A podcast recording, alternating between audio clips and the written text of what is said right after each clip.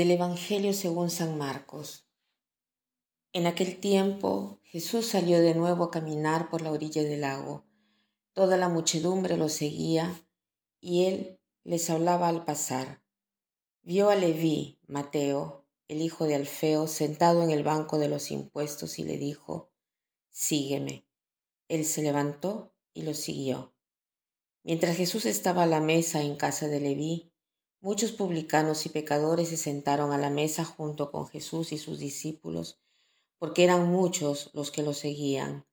Entonces unos escribas de la secta de los fariseos, viéndolo comer con los pecadores y publicanos, preguntaron a Jesús, ¿por qué su maestro come y bebe en compañía de publicanos y pecadores? Habiendo oído esto, Jesús les dijo, no son los sanos los que tienen necesidad del médico, sino los enfermos. Yo no he venido para llamar a los justos, sino a los pecadores.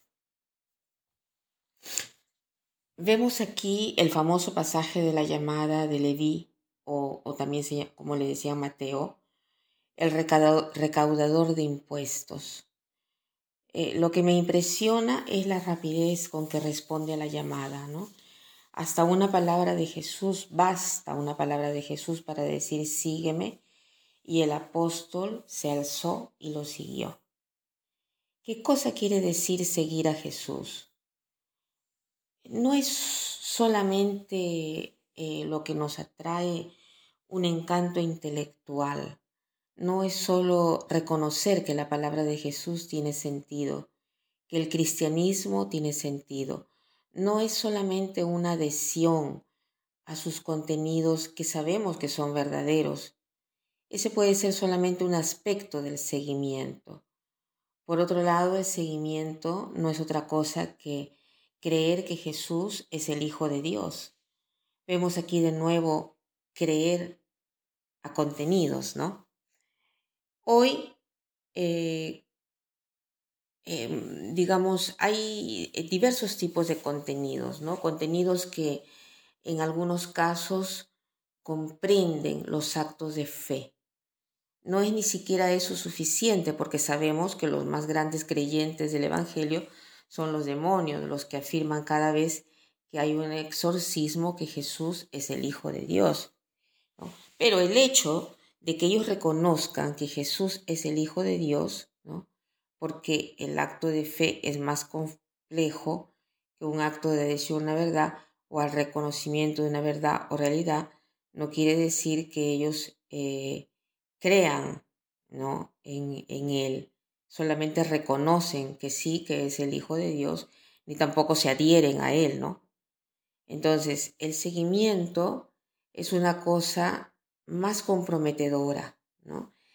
Hay seguramente un, sí, un reconocimiento intelectual, por ejemplo, en el caso de Mateo, escuchar esta palabra, este, esta orden de Cristo, ¿no? debe haber provocado algo, una convicción interior, no solamente intelectual, sino también del corazón. ¿no?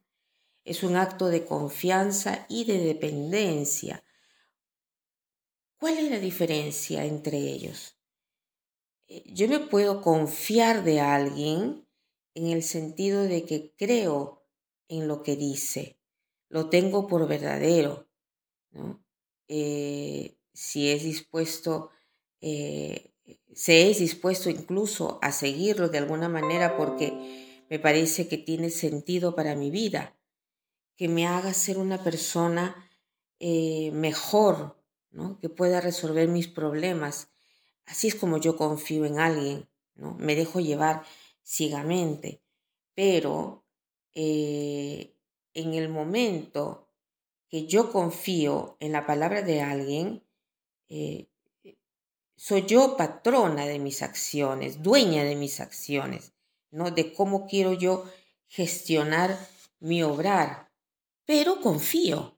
O sea, me eh, sé que yo tengo mis, mis, mis, pensamientos, yo sé cómo puedo mm, decidir eh, en mi obrar y todo, pero al mismo tiempo confío en la persona que me guía, ¿no?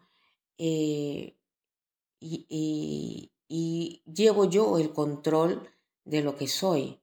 Confiar es dar un paso hacia adelante.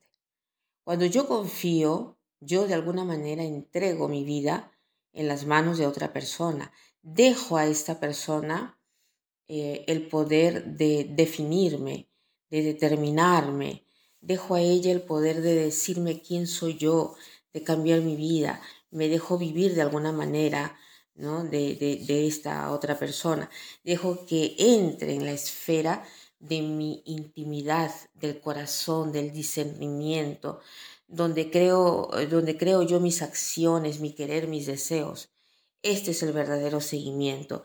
El verdadero seguimiento llega a este punto. No es solo admiración, reconocimiento de una verdad, no es seguir de lejitos, sino que es aún darse cuenta, eh, eh, un dejarse que el otro entre en mi vida, que el otro entre en mis decisiones. Entonces así puedo seguir y ponerme en camino. Esta es la gracia que seguramente los apóstoles han recibido para poder seguir a Jesús rápidamente, ¿no? Este es en realidad un resultado de años, el de confiar en Dios, ¿no? Y fruto de tantas luchas y de tantos sufrimientos. Y es a esto que nosotros queremos llegar. Entonces pidamos hoy la gracia y la intercesión de San Mateo para decir un sí que comprometa todo, que comprometa el confiar y dejarse hacer por Jesús. Que pasen un buen día.